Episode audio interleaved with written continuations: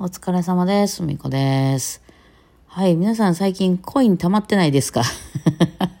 朝からカツアゲしていく。あの、今日のね、夜ね、あの、えー今日これあれです。9月3日ですね。あの、えーライブ配信をね、しますんで、ラジオトークで聞いてらっしゃる方は、あ無料ギフトとかがね、あの、無償ギフトか、なんか、毎日聞きに来るだけで、なんか、コイン増えてるわ、みたいなやつ、集まってる人は、あの、そこでワンワン投げてください。よかったら、あの、いや、まあ、他で使う予定がある人は全然いいんですけど、余ってるな、これどうしようかな、みたいな人は、あの、ライブの時にね、ライブっていうのは、あの、私のバイオリン弾くやつね、の時に投げてくれてると、なんか盛り上がってる感がめっちゃしますんで、よかったらぜひぜひそこで使ってくださいませ。ライブをね、オンタイムで聞けない人は、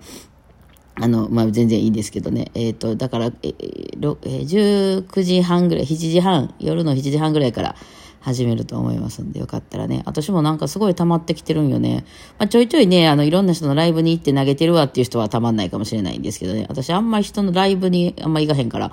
うん、なんか、なんとなくね、溜まってきてるなっていう感じはします。そういうシステムになったからね。さあ、で、えっ、と、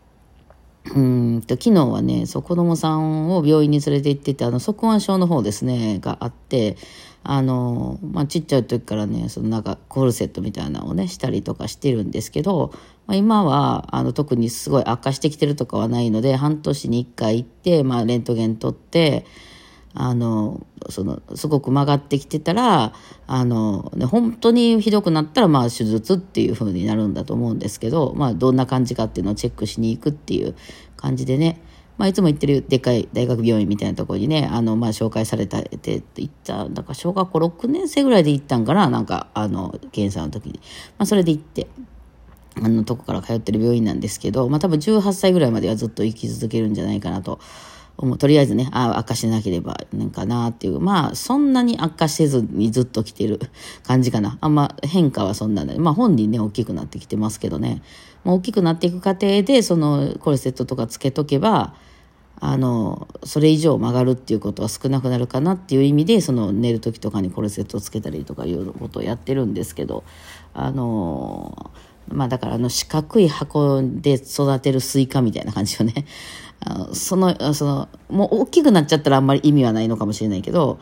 あの、ね、育ち盛りの時にそれをつけてると、まあそれ以上曲がってきたりすることは少なくなるかなっていうことみたいでね。まあその道のなんか専門家がちょうど大阪でそういうのにあの特化してる先生がいらっしゃるみたいなんで、まあなんかいろいろあっちこっち紹介されてたどり着いたところなんですけど、まあ、その先生多分有名な先生でなんか本とかもいろいろ出しておられてね、えーなんでしょうけど、なんか喋りが独特で、なんかまあそううちの子供に対して、まあ例えばうちの子供が文子やったとして、おう、ふみこ、元気してたか？みたいな喋り方するんですよ。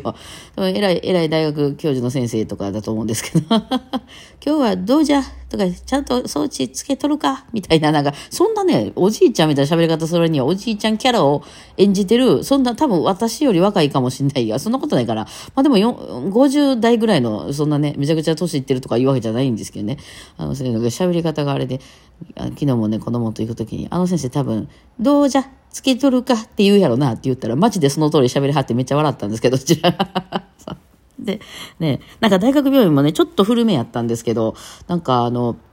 昨日行ったら、その、レントゲンを先にね、行ったら撮るんですけど、レントゲンの、あの、エリアが、なんか、丸々閉まってて、んとか言って言ったら、なんか、新しくなったらしいで、みたいなんで、えー別館に、別館というか、なんか、何、あの、今建ててるとこに行ってくださいとか言って、めっちゃ綺麗なところにね、あの、ぐるぐる歩いて行って、あの、これ帰ってこれるかな？みたいな、大学病院広いな？みたいな、言ってね。で、あの、取ってもらって、あの、前、前何番やったかな？わかんないけど、前10番ぐらいまであった、そのレントゲンの部屋ってあるじゃないですか。こう、1番入ってくださいとか2番入ってくださいみたいなんで、まあ、特化したレントゲンなんかもあるんでしょうね。えー、なんか、あの、まあ、よくあるのはね、む胸、胸、胸のとこだけとかやけど、まあ、いろいろあるんでしょうね。いろんなところ、トルレントゲンがね。うん。で、部屋が10個ぐらいあったのは、月多分、なんか20個ぐらいになってましたよね。すげえ増えてるな、みたいな。レントゲンの部屋めっちゃあるやん、みたいな。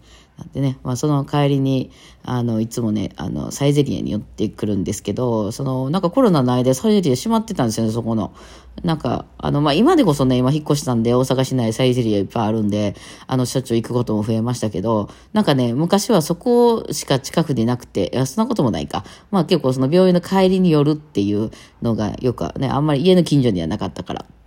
楽しみやったんですけど、なくてね、なんかドリアとかちょっと種類増えてました？ランチだけかな？なんかめっちゃ、あの、私おすすめの、あの、白ぶどう、白ぶどうジュースみたいな、あの、ドリンクバーみたいなすると、あの、白ぶどうジュースっていうのありますよね。あの、あの飲みすぎると気持ち悪くなりますけど、疲れた時に一杯目美味しいっていうやつ。私だけかな。あの、白ぶどうジュースと白ぶどうサワーを半分ずつ、ま、混ぜて、ちょっと薄い炭酸になるっていうのをね、飲んでいましたけどもね。はい。あなんかね、あの、そうなんですよ。さあ、それで、あ、そうそう、食べてる途中にね、あの、うちのバンドのリーダーからね、あの、10月22日かな、に神戸で、あの、受験の、と、あの、マルチプラさんって東京からね、えー、ユニットを読んで、ユニット、バンドかなを読んでやる東西現代深いシリーズ、えー、のやつと、あと12月28って言ってたかな、あに、あの、レコ発が、今回ちょっとにすいませんね、25って言ってた記憶があるんですけど、あの、ちょ、ちょ、ちょい出しの情報では、なんか取れなかったみたいで、28だそうです、今回。あの、レコ発。まあちょっとちゃんとチラシができれば、あの、お知らせしますけどね。えー、だから新アルバム発売の、えー、ライブが、えー、28日、12月28日に、えー、あって、で、その、ちょっとまだいろいろ調べてるとこなんで、あの、えっ、ー、と、オープンにしてるのかしてないのか分かんないであんま言わんときますけど、ちょっと大きめのホール、ホールでやります、大きめの。なので、この2個だけはとにかくチケット売らなあかんぞっていう、こう、葉っぱかけるラインみたいなのがちょうどこう、サイゼ、あの、うん入ってる時に、まあ、来まして、まあ、普段もね、あんまり集客なかなか難しいんで、あの、でもその、なんていう、例えばその会場代がめっちゃ高いとかね、あとお客さんよ、あの、その、なんていうの、コラボのお客さん呼んでるとかの時は、やっぱ頑張ってこうね、お客さん集めないと、かっこつかないっていうのと、まあ、儲けが取れないっていうのがありますんで、あの、たまにね、普段は別にその、ほら、あの、ちっちゃいところでやるとかには赤字にも何にもならないんですけど、やっぱホールをね、あの、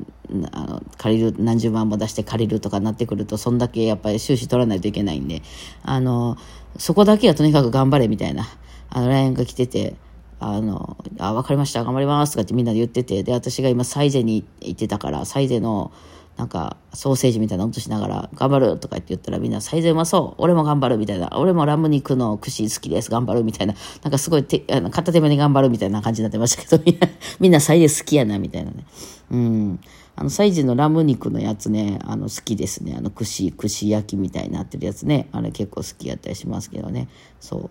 で、まあ、うちの子もね、その、まあ、不足腕症って、その、要するに曲がってるんですよ、骨がね。えー、で、それがちょっと前よりひどくなっていると、まあ、結構ギリギリではあるんですよ。あの、なんていうんですかね。もっと曲がってきたら、まあ、その手術とかに向けて、いつしたらいいかとかね。あの、やっぱりその骨の手術やから結構その前後、いろんなこと、入院とかになりますもんね。だからその時期を考えたりとか、まあ、今後どうしていくか相談しなあかんっていうところちょっと手前ぐらいにいるんですよね。えまだ今の状態やったら大丈夫と。これ以上進んだら考えましょうっていうところにいるので、あの、できる限り、まあ、進みたくないっていう気持ちがあって。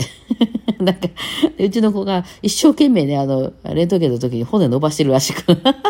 骨伸びるんか分からへんけど、なんかその、立ち、立ち方によってはね、あの、伸び、あの、なんていうの、余計ひどく映ってしまったりとかするかもしれへんからっていうのでね、むっちゃ頑張って伸ばして映してるとか言ってて、なんか、めっちゃおもろいな、子供と思ってね、思ってましたけど、まあ、今のところで悪化はしてないような、まあ、今後はどうなるか分かりませんけども、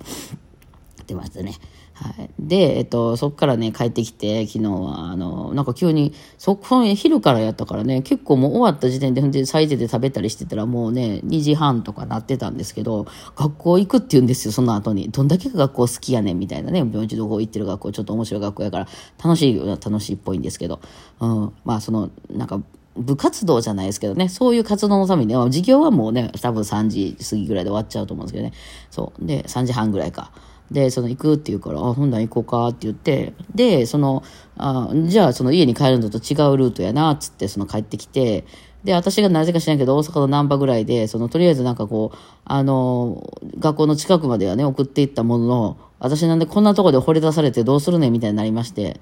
えー、まあ暇やから、あの、ライブ配信などしつつ、えー、ずっと帰ってきまして、えー、で、震災橋の方のデパートに行ってですね、あの、いや、帰りしにね、あの、最近おかゆずっと作って、あの、コロナの頃からおかゆにハマってて、おかゆずっと作ってるから、なんかあの、え塩昆布とかあったら絶対美味しいかなと思ったの、蔵昆布町とかあるじゃないですか。あれをどっかで買って帰ろうと思ったんですけど、そのデパートの地下に行き着いちゃったんで、そのデパートの地下ってあの、佃煮のめっちゃ美味しいやつとか売ってるじゃないですか。だから、そういうの買おうかなってなって、あの、